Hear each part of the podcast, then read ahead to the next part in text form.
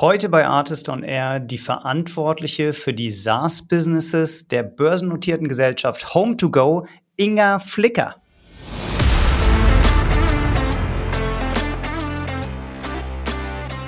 Also wenn wir einerseits hier die Spezifik, dass es SaaS ist in einem Marketplace, also in einem ganz anderen kommerziellen Modell. Mhm. Und dann haben Sie die generelle Thematik, ähm, ein kleines Geschäft, ein Startup, was sich eben an ein größeres Corporate verkauft hat.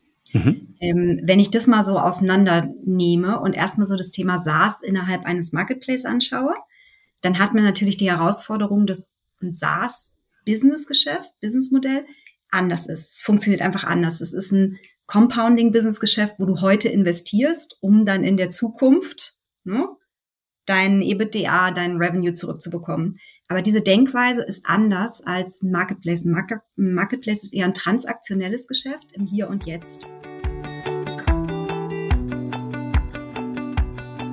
Viele von euch kennen wahrscheinlich Home2Go. Vor zehn Jahren gegründet, vor zwei Jahren an die Börse gegangen und für dieses Jahr Profitabilität angekündigt im letzten Earnings Call. Außerdem dabei besonders gefeiert die SaaS-Units, insbesondere Smobu. Heute spreche ich mit der Frau, die für diese SaaS-Businesses von Home2Go verantwortlich ist. Inga Flicker ist bei mir zu Gast. Die ist Director Small Partner Solutions und Managing Director von Smobu. Sie hat Smobu übernommen, nachdem Home2Go die Firma gekauft hat und hat da echt Wahnsinns-KPIs hingelegt. Also für alle SaaS-knowledgeable Menschen, die diesen Podcast hören. Über 9 Millionen Umsatz im abgelaufenen Quartal, 85% Wachstumsrate, 64%ige Rule of 40, NAA von 130, also echt Top-Metriken. Profitabel ist die Firma auch.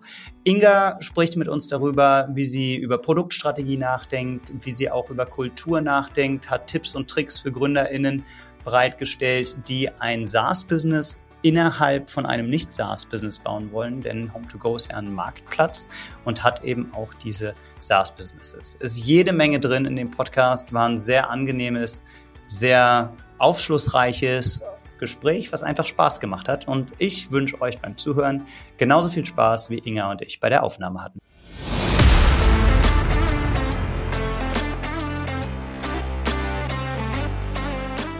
Artist on Air, der SaaS-Podcast für den deutschsprachigen Raum. Wertvolle Tipps von erfolgreichen Gründern, Top-Investoren und führenden Industriepartnern, die euch bei der Skalierung eures Unternehmens schnell und unkompliziert weiterhelfen. Zusammengestellt von Janis Bandorski, Julius Göllner und Matthias Ernst. Bei mir ist heute Inga Flicker von Home2Go. Herzlich willkommen, Inga. Hallo, schön, dass ich bei dir sein darf. Ja, das ähm, darfst du und das freut mich ganz besonders, weil Home2Go sagt den meisten wahrscheinlich was als Marktplatz für Ferienhäuser. Können wir gleich noch ähm, drüber sprechen. Aber insbesondere hat Home2Go auch ein total spannendes Segment, was sich mit Subscriptions und Services auseinandersetzt, also ein echtes SaaS-Business ist. Und Inga, wenn ich es richtig verantwortlich, äh, wenn ich es richtig verstanden habe, dann bist du genau für diesen Bereich verantwortlich. Stimmt es so? Ja, ganz genau. Ich kümmere mich um unsere insbesondere äh, Small Partner Subscription und Service Solutions. Also das, wo wir in diesem Subscription und Services Bereich ähm, unterschiedliche Angebote, Businesses, Aktivitäten, Product Solutions haben, die sich insbesondere auf Private Hosts fokussieren. Mhm. Das ist also der ähm, Teil des SaaS-Businesses und das war auch der Teil, der im letzten Report, im letzten Earnings Report insbesondere hervorgehoben wurde. 85 Prozent Wachstum, profitabel, Traum SaaS KPIs, also wirklich ähm, coole Sachen. Aber erstmal würde ich sagen, noch einmal ein ganz kurzer Recap. Home2Go wurde vor zehn Jahren roundabout gegründet und exakt heute, an dem Tag, an dem wir aufnehmen, vor zwei Jahren, ist Home2Go an die Börse gegangen. Und ähm, darin entwickelt sich jetzt oder mit diesen Transparenzpflichten, die in der Börse auch bestehen, kann man sehen, dass insbesondere diese SaaS-Businesses innerhalb von Home2Go ähm, echte Schätze sind. Deshalb total cool, dass wir miteinander sprechen können und ähm, du dafür verantwortlich bist. Und um das Produkt so ein bisschen besser zu verstehen, würde ich es eigentlich ganz gerne anhand eines Beispiels machen. Ähm, damit es für unsere Zuhörenden ein bisschen besser greifbar wird. Ich habe ein kleines Häuschen in Portugal, was ich ab und zu vermiete, wenn ich nicht da bin. Und aktuell habe ich das nur auf Airbnb gelistet, um da ganz transparent zu sein. Wie könnt ihr mir denn dabei helfen, das einfacher, besser, profitabler zu machen mit euren Services? Mit unseren Services. Also vielleicht nochmal einmal in ähm, unserem Subscription Services Bereich haben wir mehrere Produkte drin. Mhm. Das Produkt, wo wir, glaube ich, heute am meisten drüber sprechen, ist Smubo. Das ist unser Channel Manager für kleine private Hosts. Wir haben aber auch Listing Solutions. Also wir haben auch Solutions, mit denen man sich ähm, auf unseren OTAs oder anderen OTAs listen kann und dann da auch noch zusätzliche Services in Anspruch nehmen kann. Das sind auch Subscription Businesses. Was ist OTA? Ähm, ähm, eine Online Travel Agency. Also okay. zum Beispiel Booking ist eine Online Travel Agency, Airbnb ist das. Im Prinzip jede Website, wo ein, ähm, ja, ein, ein, ein Traveler ähm, oh Gott, ich spreche so Englisch, also wo ein Reisender eine Buchung für ähm, ein Vacation Rental machen kann. Mhm. Und wenn du jetzt ein ähm, Host bist, der ähm, ein, äh, ein Vacation Rental in Portugal hat, dann wäre zum Beispiel ein Angebot, was wir haben, eine Listing Solution, wo du dich listen kannst ähm, für eine portugiesische Website, genauso aber auch für unsere globalen Websites. Und das andere ist eben, dass du zum Beispiel unseren, unseren Channel Manager Smubu benutzen kannst ähm, der es dir dann ermöglicht, dein Account, was du gegebenenfalls schon auf Booking oder auf Airbnb hast und auch bei uns noch kreierst, über diese Software zu synchronisieren hinsichtlich Verfügbarkeiten beziehungsweise Belegungen deiner Wohnung, ähm, dem Pricing, was du vielleicht ändern möchtest und dann zentral ausspielen möchtest und auch, ähm, wo du die Kommunikation mit deinen ähm, Mietern dann zentralisieren kannst und so weiter und so fort. Das wäre jetzt das spezifische Channel Management Angebot Smubu. Das heißt, kurz gesprochen ähm, bieten eure Services mir die Möglichkeit, einerseits mit dem Listing ähm, zusätzliche Sichtbarkeit für mein Inventar zu generieren und mit Smobu das Management von Bookings durch Gäste einfacher zu machen und ähm, gegebenenfalls auch Auslastung oder ähm, Rentabilität zu optimieren. Ja, ganz genau. Und okay. mit dieser Verbindung von den unterschiedlichen Angeboten ist eigentlich unser Ziel, dass wir ähm, wirklich insbesondere auch die Privatanbieter enablen wollen, ganzheitlich ihr Business voranzubringen. Also wir wollen ihnen einerseits die Möglichkeit bieten, wirklich bei so vielen Plattformen wie möglich sichtbar zu sein. Das sind ja. die Listing Solutions. Und auf der anderen Seite dann eben ihnen Tools an die Hand geben, siehe Smubu, mit denen sie eben für sich die ganze Seite, die ganze Sache dann managen können, optimieren können, um am Ende eigentlich das Beste rauszuholen aus ihrem, aus ihrem Vacation Rental. Okay. Ähm, das, die Company habt ihr nicht intern gegründet, sondern ihr habt Smobu, glaube ich, als Home-to-Go dazugekauft, ne? Ja, ganz genau. Wir haben die vor circa zwei Jahren, auch ganz kurz vor dem IPO, den du eingangs ja auch erwähnt hast, haben wir Smobu gekauft. Ähm, damals war die Firma roundabout fünf Jahre alt, ähm, komplett bootstrapped. Mhm. Damals auch schon ein sehr gutes Business ähm, das wir im Prinzip übernommen haben, ähm, auch noch mit den ursprünglichen Founders, die waren am Anfang noch bei uns, um die Transition für ihr Team auch ähm, zu unterstützen. Ähm, wir haben sie gekauft, als ich würde mal sagen, der Product Market Fit schon bestanden hat oder ausgetestet war ja. und auch schon ein guter, stabiler Kundenstamm da war, so dass wir das Business ja eigentlich übernommen haben und jetzt eben innerhalb der Gruppe weiter ausbauen, weiter professionalisieren und äh, weiterentwickeln. Habt ihr den Kaufpreis damals publik gemacht? Nee, das haben wir nicht. Das okay. war im Großraum unseres IPOs. Das ja. ging nicht. Okay, das heißt aber, wenn ich jetzt zwei Jahre zurückdenke, 21, da waren wir volle Möhre in Corona. Das heißt, ähm, wahrscheinlich gab es dann für alle Anbieter in dem Segment Challenges und dann war es wahrscheinlich auch ein Umfeld, ähm, wo man opportunistisch relativ gut ähm, M&A machen konnte, oder? Ich war damals selber noch nicht bei Home2Go. Also insofern mhm. kann ich das jetzt von der Opportunistik und wie viel andere Angebote damals angeschaut wurden, nicht so richtig sagen. Was ich weiß, ist, dass ähm, wir Smugu, als wir sie gekauft haben, war Smugu bereits profitabel. Also wir haben ein gutes Geschäft gekauft. Ja. Ähm, das auch beliebt war, sage ich mal. Ja. Also wir mussten uns schon bemühen, dieses Target auch kaufen zu dürfen. Ja. Insofern war das ähm, vielleicht opportunistisch, das kann ich beurteilen, aber auf alle Fälle auch kein einfacher Kauf, sage ich mal. Okay, wir gucken gleich noch ein bisschen auf die KPIs. Kleiner Spoiler-Alert. Ähm, ihr scheint seitdem ein bisschen was richtig gemacht zu haben. Das, das Ding ist profitabel, wächst brutal, hat Traumsaas-KPIs. Aber bevor wir da noch tiefer reingehen, ich glaube, was mich insbesondere interessiert, du hast ja die besondere Situation, dass du für SaaS-Produkte innerhalb von einer Marketplace-Company verantwortlich bist. Und deshalb würde mich interessieren, vielleicht als erstes mal, wie groß ist das Team, mit dem du an euren SaaS-Produkten arbeitest? Mhm. Ähm, also wenn wir alle Teams zusammennehmen, die unterschiedlichen Businesses auch, dann habe ich insgesamt gute 200 Leute. Das sind allerdings unterschiedliche Businesses. Das ist nicht Smugo alleine, sondern dazu gehören auch ähm, Teams, die wir in Italien, in Spanien haben, unsere französische Marke. Aber insgesamt sind es ungefähr 200 Leute. Smugo ja. selber ist ein Teil davon. Okay. Und mit was sind denn eure Hauptziele für eure SaaS-Businesses, wenn du das jetzt mal auf eine Zweijahresscheibe oder Fünfjahresscheibe legst? Ja, ähm, also wenn wir mal einmal so aus Gruppensicht herausgucken, ähm, was man auch in unseren Investor Relations Kommunikationen ja sieht, die SaaS-Businesses haben natürlich für uns einmal aus Gruppensicht, ähm, ich sag mal, einen rein finanziellen Wert, indem wir eben dadurch ähm, sichere Businesses haben, mit attraktiven Cashflows, die eine gute Bewertung haben und damit eben auch in die Finanzstrategie der Gruppe einzahlen. Das ist mal mhm. das eine. Wenn ich gucke, ich sag mal eher von der Strategie her, dann sind es immer Geschäfte, die komplementär sind in ihren Angeboten zum Marketplace, wie jetzt zum Beispiel Smugu, das ist ein Channel Manager, das ist komplementär zu einem, ähm, unser Marketplace ist ein OTA, also es ist komplementär dazu. Auch die Listing Solutions sind immer komplementäre Geschäfte wo wir im Prinzip sagen, es gibt den Home-to-Go Marketplace.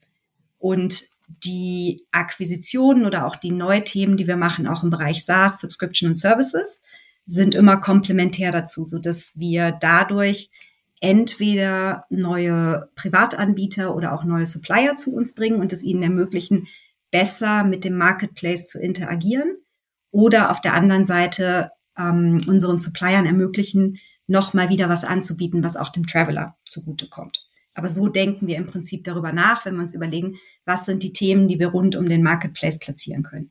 Mhm, verstanden. Jetzt haben diese, äh, Smobo hat natürlich den Vorteil als Subscription Business, dass du sehr schön planbare Erlösströme hast als Company, nicht der vom Buchungsvolumen abhängig bist, wo es ja doch eine starke Saisonalität gibt, ähm, also das verstehe ich, dass das da super reinpasst. Vielleicht können wir dann äh, ein bisschen spezifisch darauf eingehen, was Smobu mir jetzt genau bietet. Wo steige ich da preislich ein und was kann ich damit ähm, genau besser machen, als wenn ich jetzt nur auf Home2Go oder nur auf Airbnb oder VRBO oder so liste? Mhm. Ähm, ich fange mal vielleicht, bevor ich in den Preis gehe, der Preis ist sehr attraktiv, man fängt so ungefähr bei 50 Euro an und dann hängt es ab davon, wie viele Properties man auf Smubu listet, was dann der monatliche Endpreis ist, den man zahlt. Wie viele Properties hat ein durchschnittlicher Kunde von Smubu? Um, ähm, wir sind ungefähr bei einer Handvoll. Okay, also so irgendwas zwischen drei und sieben. Ja, ganz genau. Okay. Mhm. Also ganz konkret sind es ungefähr durchschnittlich fünf. Ja. Ähm, also drei bis sieben ist war ein guter Guess. ähm, und das typische Target, was wir angehen mit Smubu, ist ein Privatanbieter, also es sind schon Privatleute, die noch in diesem Größenbereich mit ihrem Property-Portfolio spielen, die aber sich, ich sag mal, anfangen zu professionalisieren. Ja. Also der typische, ich sag mal, äh, Private Host, der ein Property hat, weil das das Häuschen auf Mallorca ist, was man größtenteils selber nutzt. Der listet sich im Regelfall bei Airbnb und maximal noch bei Booking, aber eher nur bei einem der großen OTAs und dann ist er erstmal sehr lange Zeit glücklich. Ja, da bin Wenn ich also gar nicht so außergewöhnlich mit meinem, mit meinem Beispielfall hier. Du nicht, okay. Bist mhm. du nicht? Und ähm, auch die, wenn sie dann anfangen, sich auf mehreren Plattformen zu listen, kommen eben irgendwann an die Problematik, dass es sehr aufwendig ist, manuell Preise und Verfügbarkeiten immer zu synchronisieren. Wenn man es dann nicht synchronisiert hat, man bekommt auf einer Plattform eine Buchung, parallel kommt auf einer zweiten Plattform eine Buchung rein, dann muss man auf jeweils einer Plattform die Buchung absagen, dann bekommt man Penalties und solche Geschichten. Also im Prinzip in dem Moment, wo jemand anfängt, mit seinen Properties auf mehr Plattformen gleichzeitig tätig zu sein, mhm. benötigt man generell einen Channel Manager. Ähm, richtig, richtig relevant wird's dann eben, wenn du mehr als ein Property hast. Viele bekommen das mit einem Property noch hin. Aber wenn du sagst, ich habe ein Portfolio ebenso drei aufwärts, und schon anfängst, da auch eher wirklich Geld rausholen zu wollen, privat, ja. dann schaffst du das im Regelfall nicht mehr, vor allen Dingen auch nicht, wenn du noch einen anderen Job hast, nebenbei immer abends deine Availabilities zu synchronisieren. Dann holt man sich klassischen Channel Manager. Und ähm, an Channel Manager gibt es eigentlich grundsätzlich zwei unterschiedliche, ich sag mal, Angebotsarten im Markt. Viele sind so gebaut, dass sie auch Content channeln. Das heißt, du erfasst die Daten für dein Property in deiner Channel Management Software und dann schickt die Software das raus an unterschiedliche OTAs. Ja. Das ist praktisch, hat aber oft den Nachteil, dass man dadurch sich nicht mehr individuell auf jeder Plattform so gut darstellen kann, weil mhm. es ja eben die gleichen Informationen überall sind. Und jeder, der ähm, angefangen hat, Booking, Airbnb und vielleicht noch die ein oder andere lokale Plattform zu benutzen, weiß, dass dann doch oft so die Details auf den einzelnen Plattformen unterschiedlich sind. Oh ja, oh ja, das äh, weiß ich. Und jetzt erzählst du mir, wie ihr das besser gelöst habt. Genau. Und Smubo hat das so gelöst, dass Smubo sagt, ähm, die, die bei, die, die sich für Smubo entscheiden, die haben im Regelfall kleinere Portfolios, drei, vier Properties, ja. die sich nicht ständig ändern. Du kaufst im Regelfall eine Ferienwohnung, vielleicht kaufst du die zweite und die dritte, dann stattest du die aus, aber dann ändert die sich nicht mehr so wahnsinnig viel. Du hast ja nicht ein Portfolio, wo du jedes Jahr drei, vier neue dazu kaufst. Und damit funktioniert Smubu so, dass ähm, du deinen Account auf den unterschiedlichen Travel-Plattforms, auf den unterschiedlichen OTAs selber anlegst und da auch erstmal die Darstellung deiner Ferienwohnung immer noch selber anlegst. Also du mhm. ownst die Accounts und damit auch die Darstellung deiner Property auf den jeweiligen OTAs. Und Smubu macht dann wirklich, fokussiert sich darauf, die Verfügbarkeiten und die Preise zu synchronisieren. Okay, das finde das find ich schon mal sehr smart, weil ich auch beim Erstellen von meinem Listing festgestellt habe, da gibt es dann doch spezielle Sachen, die man anklickt. Äh, wo ist der Pool? Welche Bereiche vom Pool sind durch andere nutzbar? Ähm, wie genau sieht der Blick vom Balkon aus? Wie genau sind die Betten ausgestattet? Was für Matratzen sind da drin? Äh, und so weiter äh, verstehe ich, dass man das relativ schlecht über eins erfassen kann. Ja, Finde ich gut. Okay. Mhm. Das war das Erste. Das, ähm, und das ist auch so, die Leute, die sich für Smubo entscheiden, sind im Regelfall Leute, die doch auch eine starke Kontrolle behalten möchten. Ja. Und Smubo ermöglicht das. Ähm, du hast auch eine volle Kontrolle darauf, auf welchen Plattformen du ausgespielt wirst. Bei vielen anderen Channel Managers ist das nicht so. Das ist auch was, was uns bei Smubo wichtig ist, dass wir wirklich sagen, wir wollen den User enablen und ihn nicht irgendwie in irgendwas reindrücken. Und das ist eben mal das Erste, dass du eben wirklich die Darstellung voll kontrollierst und wir uns darauf fokussieren, eben das, was dein Hauptproblem ist, diese Availabilities und den Pricings zu synchronisieren, dass wir dir das als erstes abnehmen. Dann ist Smugu als, als ähm, selber als sehr offenes Produkt gebaut, als Marketplace-Produkt. Wir haben ein sehr großes Portfolio an Integrationspartnern, die du in deinem Smugu sozusagen integrieren kannst und dir dann zusätzliche Hilfe holen kannst. Wir haben zum Beispiel Beyond Pricing als einen Partner, den kannst du bei uns integrieren. Und dann kannst du Smooth als ein zentrales Cockpit benutzen, um nicht nur deine Accounts auf den unterschiedlichen Plattformen zu managen, sondern auch deine sämtlichen anderen genutzten Support-Softwares, äh, wie zum Beispiel Beyond Pricing zu benutzen. Wir haben eine Accounting-Software, die du nutzen kannst. Wir haben auch Möglichkeiten, ja. Ist das, ist das ähm, auch ein zusätzlicher Revenue Stream für euch? Also, dass ihr quasi einen Kickback-Deal mit Beyond Pricing und ähnlichen Partnern habt, dass ihr eine Vertriebsprovision von denen bekommt?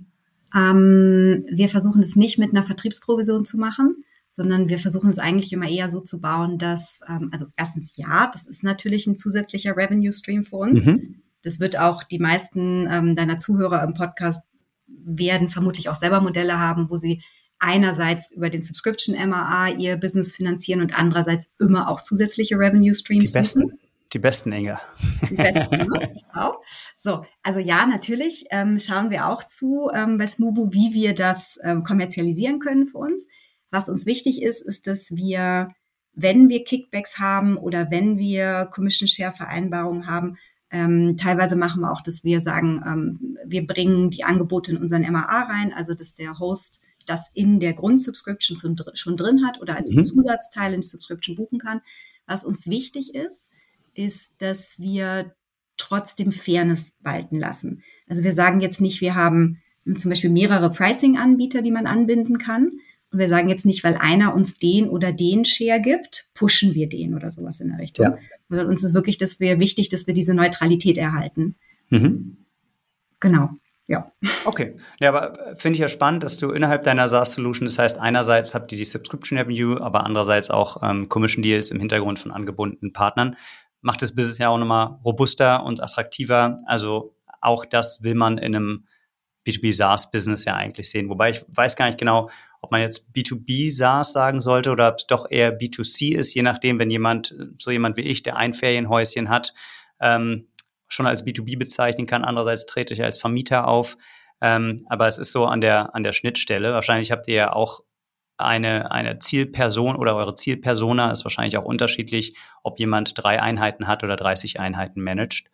Ähm, genau. Also unser Ziel oder aktuell ist schon äh, Smugo noch sehr fokussiert darauf, wirklich auf Leute, die kleine Portfolios haben. Ja. Ähm, das ist auch von der ganzen, vom ganzen User Interface und so würde ich jetzt sagen, ab 50 wir haben durchaus User, die deutlich mehr als 50 Properties im Portfolio haben. Mhm. Ähm, ich sag's mal so, da muss man es aber schon sehr wollen mit dem, wie das Produkt aktuell gebaut ist. Ja. Ähm, und rein ist es jetzt B2B, ist es jetzt B2C? Das ist so ein bisschen eine Definitionssache, sage ich mal. Ne? Also man kann auch sagen, bei einem äh, Privat, bei einer ja, wir Privatperson. Wir müssen da auch keine Haarspalterei betreiben. Nee, genau. Hat, glaube ich, jeder verstanden. Es gibt genau. ja Leute, die haben drei Einheiten und es gibt welche, die 30 und die machen das Vollzeit und die machen das nebenbei. Ich glaube, dann kann sie jeder für sich selber ähm, aussortieren, ob das dann eher B2C oder B2B ist und die genau. Grenze ist da ja wahrscheinlich auch ein bisschen fließend. Ähm, war für mich wichtig zu verstehen, nochmal, wie genau das äh, Smubo-Produkt jetzt aufgebaut ist, weil ich ja initial gefragt hatte, wo willst du denn in zwei Jahren oder in fünf Jahren, das entscheidest du, ähm, wo wir den Fokus jetzt ähm, setzen sollten, mit Smubo, aber auch mit euren anderen SaaS-Businesses sein. Ähm, ich fange mal erstmal an mit Smubo, weil wir da mhm. ja jetzt eben auch sehr viel drüber gesprochen haben. Also Smubo aktuell hat noch eine sehr starke Fokussierung. Wir fokussieren uns auf das, wo wir immer sagen, das sind 80 Prozent der kleinen Anbieter brauchen das. Das sind die Prices und die Availabilities und eben auch die Funktionalitäten, die wir zusätzlich anbieten, die wirklich Smubu eigen sind. Wir haben noch so ein paar Messaging-Funktionen und so, fokussieren sich auf 80 Prozent, 80-20. Und über die Integrationspartner bieten wir eben die Möglichkeit, viel drumherum zu machen. Ähm, wo wollen das ist also wir viel Arbeit am, am Produkt oder an Features tatsächlich. Mhm. Genau. Okay, also du, du ähm, verantwortest logischerweise auch die Produktstrategie. Genau, Produktstrategie ja. ähm, und aber auch die gesamte kommerzielle Strategie. Wo wollen wir hin mit Smubu? Ähm, weit, sag ich mal. Ähm, das Produkt hat noch ein wahnsinniges Potenzial. Smubu kommt ursprünglich aus dem deutschsprachigen Raum, funktioniert aber sehr gut international, eben weil wir diesen Fokus haben auf das, was 80 Prozent der Hosts brauchen. Ja. Damit ist das Produkt sehr, sehr gut internationalisierbar. Wir haben auch heute bereits eine sehr große internationale Userschaft. Aber ein Ziel ist mit Sicherheit, diese Internationalisierung stärker voranzutreiben, eben auch jetzt zusammen ähm, in der, in der Home-to-Go-Gruppe, die ja auch global schon tätig ist. Das ist mal das eine. Das zweite ist mit Sicherheit, dass man. Du hattest, wenn ich an der Stelle kurz einhaken darf, du hattest vorhin erwähnt, dass ihr eine, unter einer anderen Marke auftretet, unter anderem in Italien, wenn ich es richtig erinnere nicht mit Smubo, sondern wir haben eine andere ähm, Beteiligung. In okay, dann heben wir uns das für später auf. Genau, das okay. heben wir uns für später ja. auf. Ähm, Smubo ist die gleiche Marke, das gleiche Produkt auch aktuell noch weltweit. Mhm. Ähm, das heißt, wir wollen einerseits international wachsen.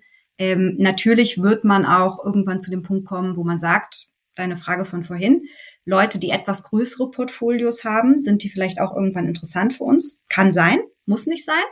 Aktuell sehen wir wirklich, dass wir mit dem existierenden Produktoffering wirklich noch sehr, sehr stark wachsen können. Mhm. Ähm, in dem ganzen Bereich zusätzliche Services, die man über Integrationspartner bei uns anbieten kann, ist natürlich auch immer viel Musik drin, wo wir auch drauf gucken. Ähm, per jetzt ist die Strategie weiter, dass wir mit Integrationspartnern mehr arbeiten wollen. Aber auch das ist natürlich ein schönes, ich sag mal, eine schöne Spielwiese, wo ja. man auch immer wieder sehr kreativ drüber nachdenken kann, was man da noch machen kann. Okay, also zusammengefasst habe ich bisher gehört, ähm, ihr denkt über Neuerungen beim Produkt nach und ihr denkt darüber nach, wie ihr die Kommerzialisierung so gestalten könnt, dass einerseits die Nutzenden von Smobo profitieren, andererseits, dass sich das für euch kommerziell auch lohnt. Mhm. Das sind ähm, das sind jetzt zwei Bereiche, die ich mitgenommen habe. Die man ja. nach außen sieht. Natürlich, um das Ganze dann zu machen, muss man natürlich an der Organisation und am Team arbeiten. Mhm. Aber ich hatte jetzt verstanden, jetzt erstmal darum, wo wir perspektivisch sozusagen nach außen hin wollen. Genau. Nee, ist auch, ist auch genau der richtige Startpunkt, weil was mich als nächstes total interessiert ist, was bedeutet es konkret innerhalb von einer äh, einer Company, die eigentlich ein Marktplatz ist, so eine SaaS-Unit aufzubauen. Ich glaube, das ist vor allem für viele für, unseren, zu, für unsere Zuhörenden total spannend, weil es ja doch einige, ich will euch jetzt nicht als Corporate bezeichnen, ähm, aber einige Corporates gibt, die auch SaaS-Units innerhalb ihrer Entity bauen. Und da bist du, glaube ich, in der perfekten Position, um zu sagen, was klappt denn richtig gut, was sind Herausforderungen, was habt ihr noch nicht richtig gut gelöst? Und vor allem, was können andere davon lernen, wenn jetzt ein Corporate Incubator zuhört oder vielleicht auch Gründer, die ihr SaaS an Corporate verkauft haben und jetzt noch dabei sind und ähm, versuchen, das aufs nächste Level zu heben oder äh, ManagerInnen, die genau in der Position sind, äh, wie du, eben ein SaaS-Business innerhalb von einem größeren Konstrukt übernommen zu haben. Das würde mich super interessieren. Ja, ich glaube, man kann da auch differenzieren. Also wenn man einerseits hier die Spezifik, dass es SaaS ist in einem Marketplace, also in einem ganz anderen kommerziellen Modell. Mhm. Und dann hat man so die generelle Thematik, ähm, ein kleines Geschäft, ein Startup, was sich eben an ein größeres Corporate verkauft hat.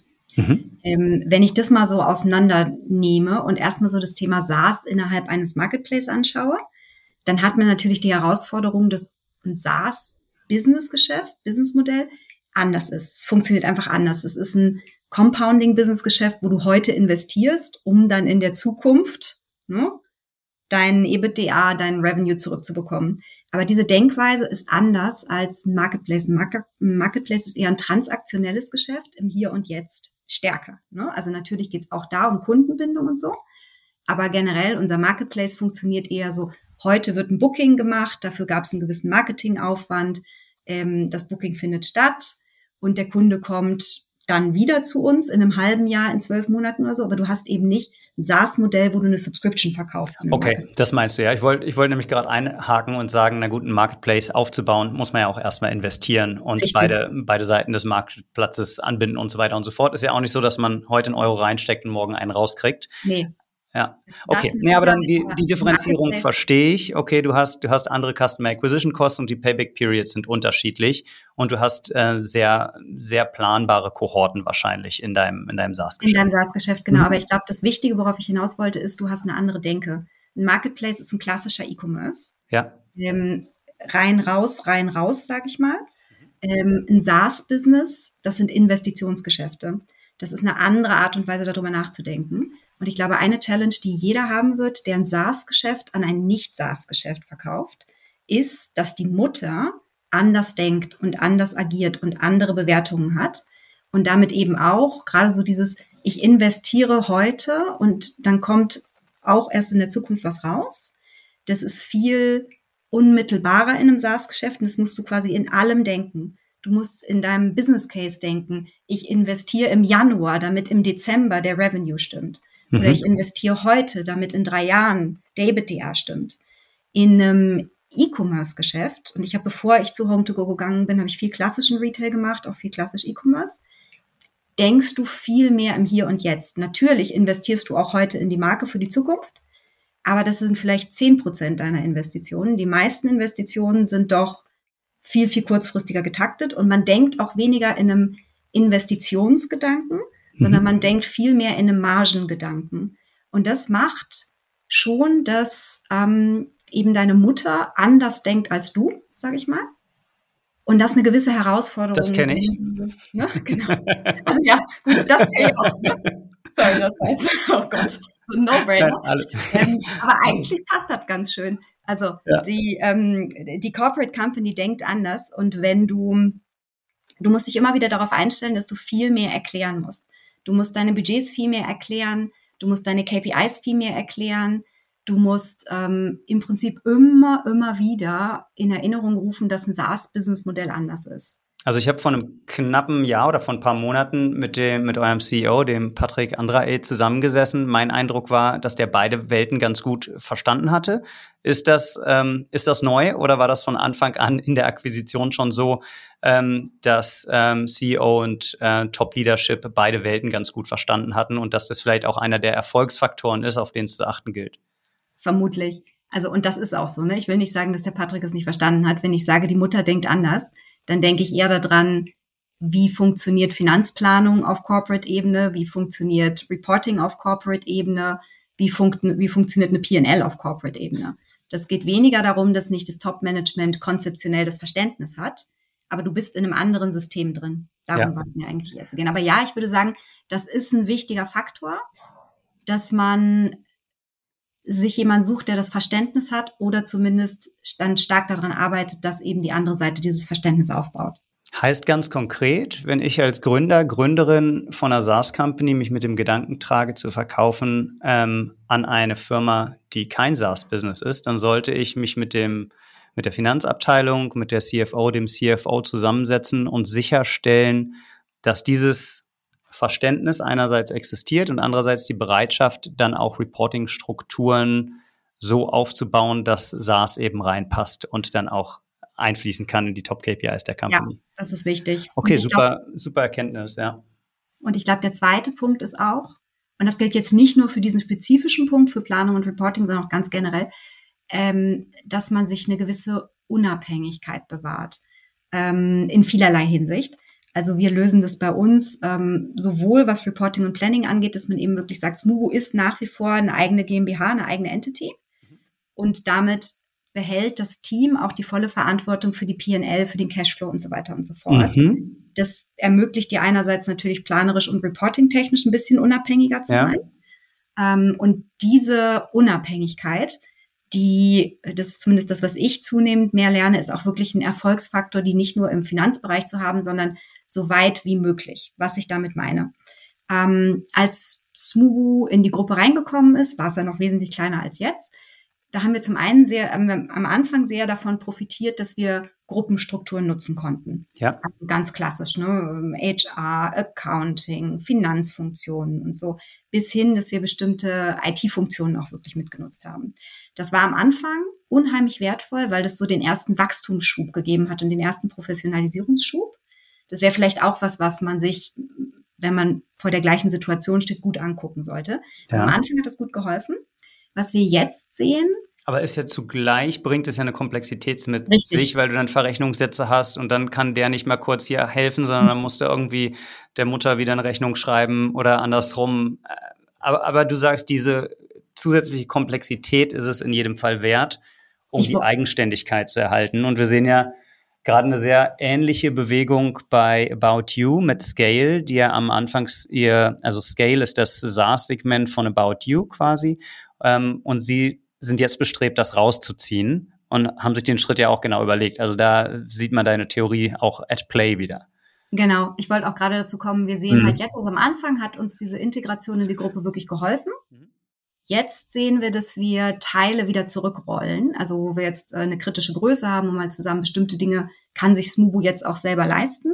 Das rollen wir jetzt zurück und erhöhen die Unabhängigkeit wieder ein Stück weit um diese Agilität ähm, zu bewahren. Das ist, glaube ich, auch was, und das ist jetzt nicht nur spezifisch SaaS, das ist generell, wenn man ein kleines Geschäft hat, ein großen Geschäft, die ticken eben unterschiedlich schnell und unterschiedlich komplex.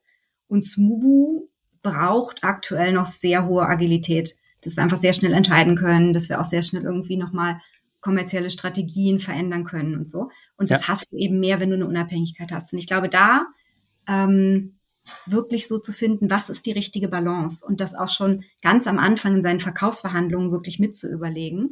Was ist die richtige Balance? Bereit auch, das wird sich klar verändern im, im, im Laufe der Zeit, mhm. aber auch vielleicht rauszukriegen, spricht man mit einem Partner, der dem das selber bewusst ist, spricht man mit einem Partner, der dann eine große Offenheit hat. Ich glaube, das ist wahnsinnig wichtig.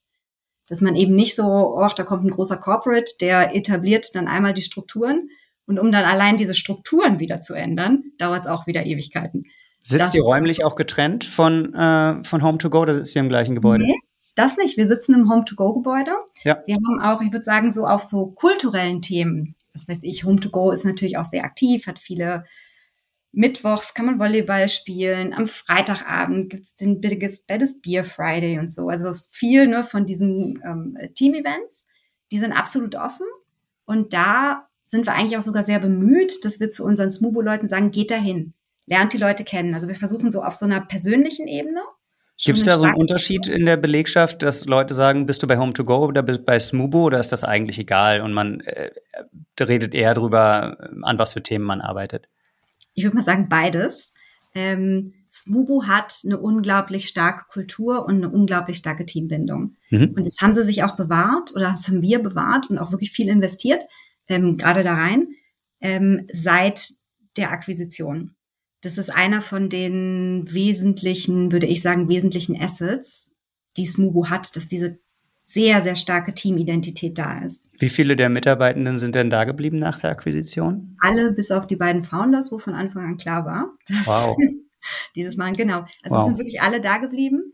Ähm, und wir haben, wir haben viele neue Leute dazugebracht, die aber auch wirklich gut integriert wurden, arbeiten mhm. auch sehr stark dran. Und wir haben einen Zustrom von Home to Go. Ähm, es ist wirklich so, ich sage immer, das ist mein, mein, mein, mein, mein emotional haven. Das ist wirklich ein schönes Team, was eine unglaubliche gute Kultur hat und auch wahnsinnig hinter seinem Produkt steht. Ähm, und gleichzeitig profitieren die aber davon, natürlich auch so einen Austausch zu haben mit Home2Go. Ich würde mal so sagen, das ist so ein bisschen wie Geschwister, könnte man das vielleicht sagen. Also jeder hat seine eigene Identität. Ja. Aber irgendwo haben sie was, was sie gleich macht, was sie zusammenbringt und was mhm. dazu sorgt, dass sie sich im besten Fall gut verstehen. Wer ist die Streberin, wer ist die Rebellin? ah, boah, da mag ich jetzt nichts Falsches sagen, weil ich bin ja auch Home to Go. Ich glaube, Streber und Rebellen gibt's nicht. Ich glaube, es gibt einfach nur noch so, ich würde mal so sagen, Smubo ist das zweite Kind, was noch ein bisschen mehr ähm, Freiheiten sich rausnimmt und so ein bisschen mehr der kleine funny Flummi ist oder wie auch immer man das sagen könnte. Alright. okay. Du hast jetzt äh, was du gerade beschrieben hast, ist, glaube ich, wenn wir es zusammenfassen, für aus einer Founder-Perspektive ähm, darauf zu achten, dass es einen kulturellen Match gibt zwischen der ähm, erwerbenden Organisation und meinem Startup. Wie kann ich das denn ganz konkret testen, diesen, diesen Cultural Fit? Das ist ja, hilft mir ja nicht, wenn ich nach zwei Jahren feststelle, hat super geklappt oder hat überhaupt nicht geklappt. Gibt es da irgendwelche Leading Indicators, wie man sowas testen kann? Mhm. Ähm, also wie gesagt, ich war, als der Kauf gemacht wurde, damals noch nicht da. Aber was ich weiß, auch so aus der, aus den Erzählungen, aus dem, was ich gehört habe, es gab zum einen wirklich eine sehr intensive Auseinandersetzung der Founder mit dem Patrick, mit dem Valentin, also mit unserem C-Level, mhm. dass die sich erstmal gut kennengelernt haben und geschaut haben, schwingen wir auf einer Welle, passt das? Ich glaube, das ist wahnsinnig wichtig. Ähm, was ich auf alle Fälle auch empfehlen würde, ist, dass man als Founder wirklich auch reingeht. Also, dass man sich wirklich, also auch ganz echt physisch reingeht und sich anguckt, wie schaut diese Mutter-Company eigentlich aus? Was sind eigentlich die Leute, die da rumlaufen? Äh, könnte ich selber mit denen? Du hast ja immer die Herausforderung, du kannst ja, während du noch in Gesprächen bist, schlecht deiner eigenen Truppe sagen, hört mal, wir überlegen und geht euch doch mal eure zukünftigen Kollegen angucken. Das geht halt nicht. Hm. Aber ich glaube, du hast schon die Verantwortung, dass du versuchen musst, das eben für deine Mitarbeiter zu machen. Und das, ähm, das Menschliche, also das beobachte ich bei Home2Go auch wirklich stark, auch wenn wir 100% äh, Hybrid sind, aber doch, das Office ist wichtig und gerade für Smooth ist das Office unheimlich wichtig.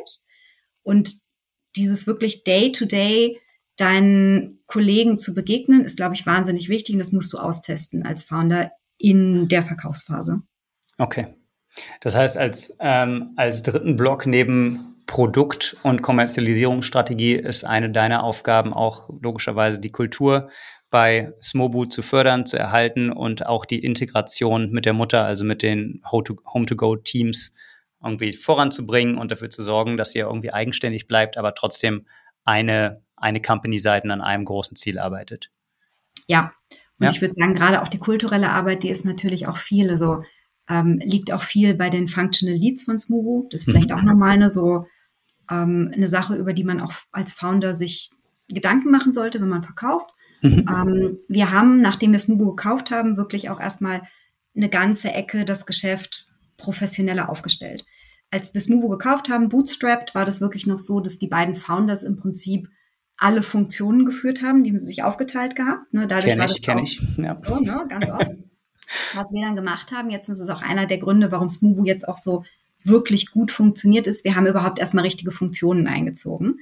Wenn der Founder, der vorher Produkt und Marketing gemacht hat, das Unternehmen verlässt, musst du sowieso Leute finden, die Produkt und Marketing dann führen.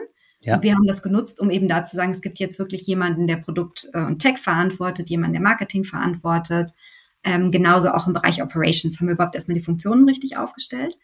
Und da war es wichtig, wirklich auch Leute zu finden, die den richtigen Erfahrungsmix haben, würde ich mal sagen. Also wir haben bewusst Leute gesucht, die in kleineren Organisationen Erfahrung haben, ja. aber auch in größeren, also die da wirklich passen, die gegebenenfalls auch zum Beispiel unser Product und Tech Lead hat genau sowas, so eine Professionalisierung, so ein Wachsen, so ein Scaling von Businesses schon ein paar Mal gemacht und passt deshalb sehr gut rein. Ich glaube, das ist wichtig auch als Founder, wenn man verkauft, dass man sich überlegt, wenn ich selber nicht bleiben möchte, weil ich vielleicht mein nächstes Business hochziehen möchte, ja. Ähm, wie kann ich denn vielleicht auch beeinflussen, dass die Leute, die dann geholt werden, um meine Firma später zu führen, wirklich passen? Mhm. Also es wäre vielleicht auch was, worüber man gegebenenfalls auch schon sprechen könnte. Das war, aber das war das eine, was wir mit Smuhu gemacht haben, wirklich, ich sag mal, Funktionen erstmal richtig gestalten und entsprechend staffen. Wir haben auch mehr Funktionen noch aufgebaut für Themen, die vorher nur so so Seitengeschäfte waren. Weißt du, wo wir vorhin drüber gesprochen haben, so die Zusatz-Revenue-Streams. Das war immer was, das haben die Founders halt so nebenbei gemacht. Ja. Wir haben halt jetzt gesagt, da steckt was drin, haben dafür eine Funktion aufgebaut und haben da eins. War das, war, war das eher auch strategisch angesetzt, um daraus SaaS-Revenues zu generieren oder war das eher durch den Bootstrapped-Ansatz, um Cashflow zu generieren mit äh, Nebengeschäft, was dann halt äh, gut für die gut für die Kasse ist? Bei den Founders war das so wir gucken jetzt natürlich schon drauf und sagen, idealerweise soll das halt was sein, was mehr SaaS-Revenues generiert, weil es ist ein mhm. SaaS-Business-Modell, wo wir nicht bunt zu viele unterschiedliche Revenue-Streams dran haben wollen. Ich glaube, das okay. ist auch generell so. Als Mubu übernommen wurde, war es eben, wie gesagt, von den ursprünglichen Founders. Und wir bringen jetzt diese Professionalisierung ran, wo man halt sagt, das sind Sachen, die funktionieren gut. Die haben, ich sag mal so, aus dem Bauch heraus früher gut funktioniert. Und wir gucken uns jetzt an, warum funktionieren die gut und wie entwickeln wir die weiter. Okay, verstanden. Ist auch die perfekte Überleitung, glaube mhm. ich, in, in den Teil, wo ich ein bisschen mehr über KPIs sprechen möchte. Und ich glaube, einleitend würde ich dazu gerne ein Bullet kurz mal vorlesen aus dem letzten Earnings Call, ähm, wo es genau um deine Geschäftseinheit geht. Ähm, da steht drin, Subscription and Services closed Quarter 2 2023 with the highest ever quarter in IFRS revenues. 9.1 million euros, growing 85% year over year, including a particularly strong contribution from all-in-one SaaS solution Smobu, Smubu as the fastest organically growing entity. Also 9 Millionen Umsatz im letzten Quartal, 85 Prozent gewachsen.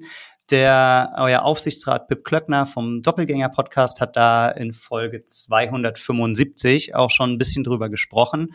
Ähm, die ganz kurze Zusammenfassung, glaube ich, ähm, für die Leute, die jetzt hier zuhören, so ein paar SaaS-KPIs. Ähm, ihr habt eine 64-prozentige Rule of 40, DBNEA 108, 104, 148, sorry.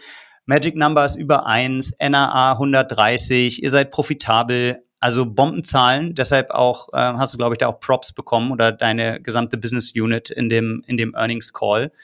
Ähm, eine äh, ein, zwei Nachfragen dazu habe ich trotzdem. Ähm, wenn ich ähm, mir jetzt angucke, ihr seid heute für, vor zwei Jahren an die, an die Börse gegangen. Deine Kollege hat, Kollegin hatte mich nochmal darauf hingewiesen, es war eine lustige Geschichte, wo ihr den äh, Raum von der Frankfurter Börse bei euch im Office nachgebaut habt und da mit LKWs die ganze Zeit um die Börse getingelt seid, um ein paar ähm, Kosten zu sparen. Also cooler, cooler Marketing-Hack. Zeigt, glaube ich, auch so ein bisschen die, die DNA der Firma. Aber wenn wir jetzt nochmal auf die Zahlen gucken. Ähm, 9 Millionen Quartalsumsatz, 85 Prozent Wachstumsrate. Dann kann man ja davon ausgehen, dass Subscriptions und Services aufs Gesamtjahr vielleicht 50 Millionen Umsatz machen.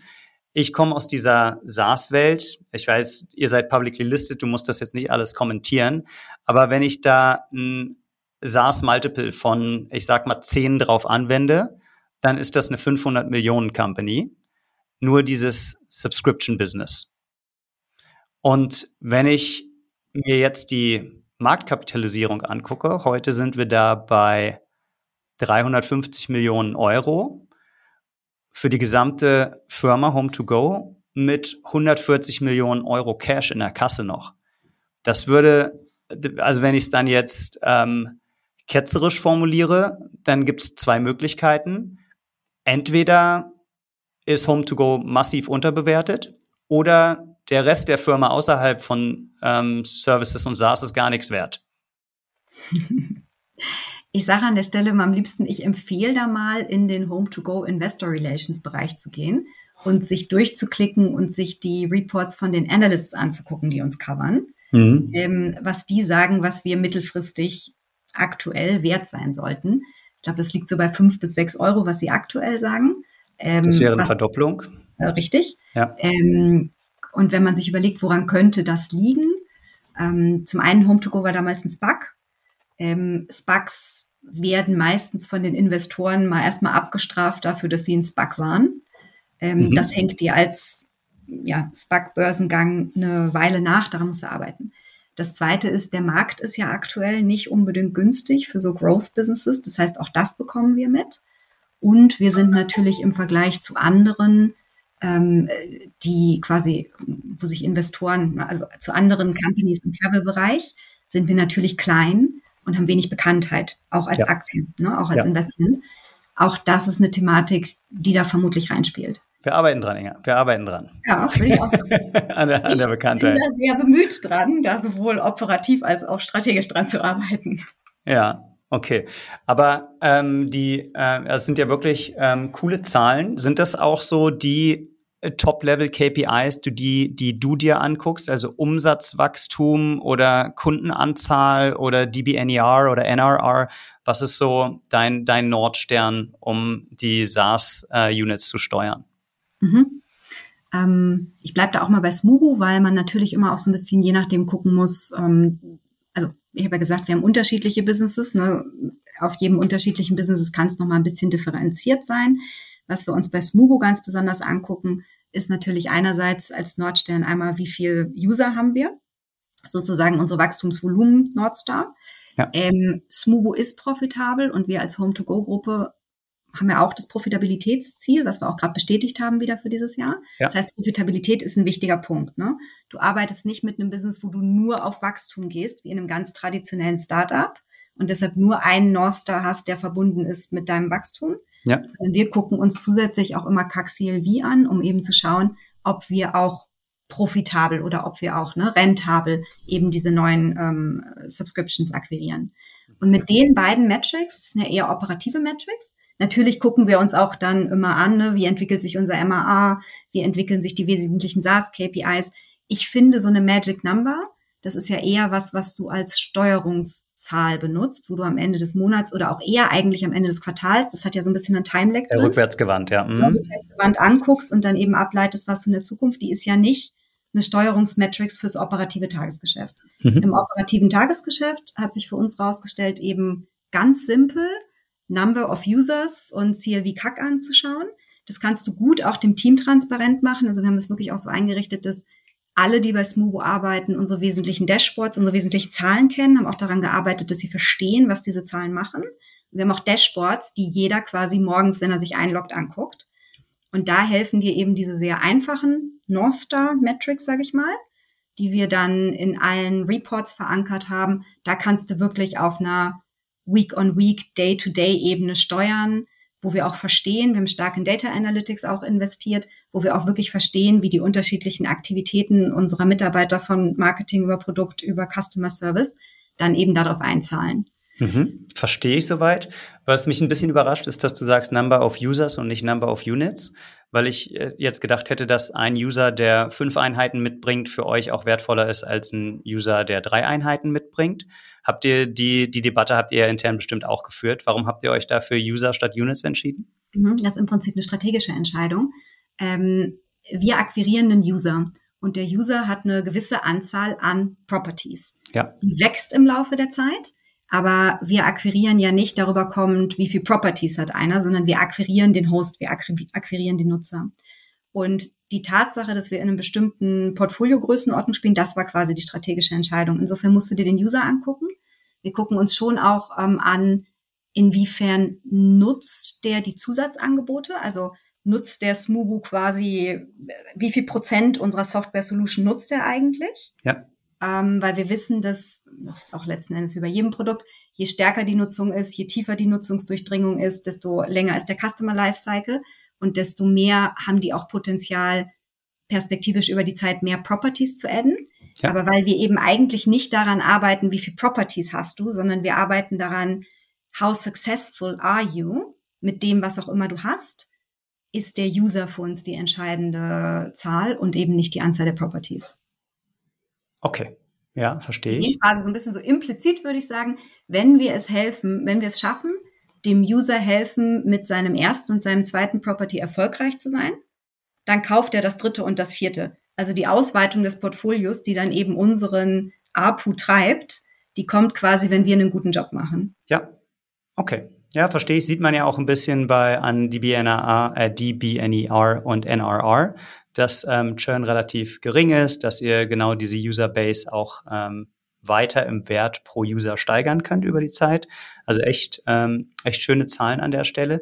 Ich finde, was mir aufgefallen ist, ist, ihr habt eine relativ umfangreiche Content-Strategie. Also wenn man mal äh, nach Begriffen äh, sucht wie ähm, Kalendersynchronisation, Airbnb Home to Go, VRBO oder so, dann, dann stößt man da häufig, häufig auf euch. Wenn man äh, nach Tipps sucht, wie man sein Listing besonders attraktiv gestalten kann, stößt man auf euch.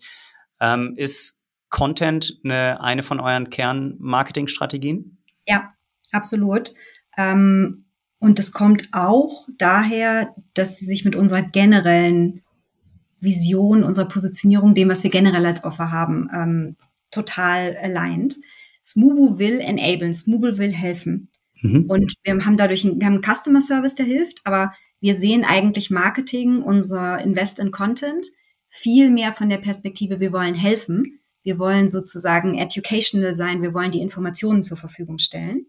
Natürlich ist das Content Marketing, aber von der ganzen Philosophie her, auch wenn wir denken, was ist der nächste Content, um den wir uns kümmern und so, kommen wir eher vom Host her und denken eher wirklich, was braucht der? Was müssen wir dem geben, um ihn zu unterstützen?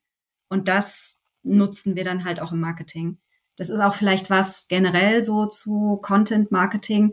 Wir sehen die Sachen, die letzten Endes wirklich, wirklich original sind, wirklich native sind, die die wirklich an einem Problem angreifen und nicht einfach nur, ich habe irgendwas Paste und Copy von irgendwem anders und ich ziehe das so ein bisschen zusammen. Aber das, was wirklich von uns generiert ist, wo wir wirklich auch wissen, das adressiert einen Need, das funktioniert am besten. Mhm. Wie, inwieweit sitzen da menschliche RedakteurInnen dran und inwieweit nutzt ihr da KI zur Unterstützung?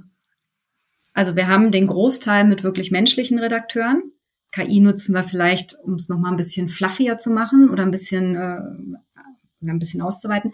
Aber wir glauben oder aktuell glauben wir schon noch sehr stark dran an die menschliche Komponente, ähm, um diesen Connex zu haben. Weil du heißt, der Überzeugung bist, dass der menschlich generierte Content in dem speziellen Feld noch besser ist als der KI-generierte? Heißt das, dass wir das immer so machen werden? Das weiß ich nicht. Also wir gucken uns das natürlich sehr offen an. Wir gucken uns die Nutzung von KI auch in vielen anderen Bereichen an. Ähm, aktuell machen wir es wirklich noch mit Menschen. Mhm. Okay. Cool. Wow, was eine, was eine Reise. Rundumflug durch äh, Smubu und eure anschließenden SaaS-Geschäfte einmal integriert in die Welt von Home to Go.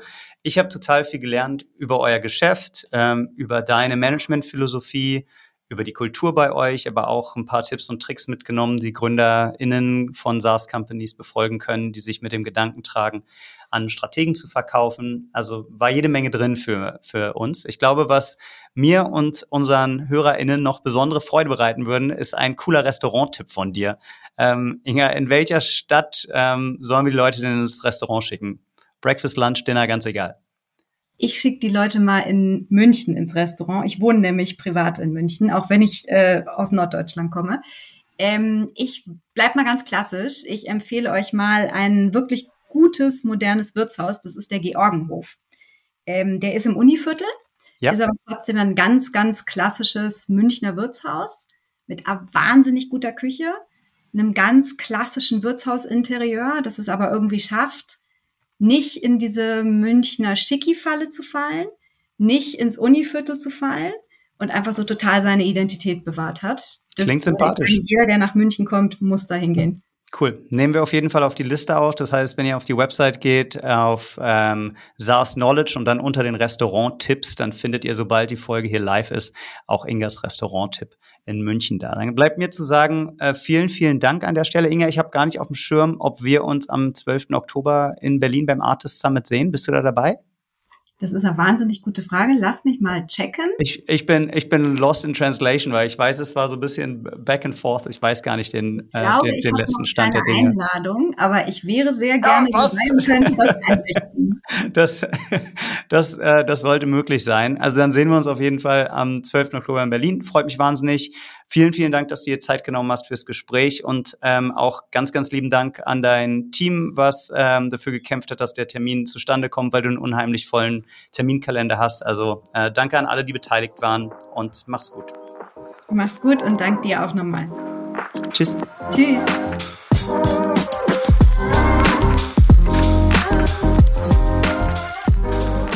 Das war's mit Inga Flicker von Home2Go und von mir, Janis Bandorski.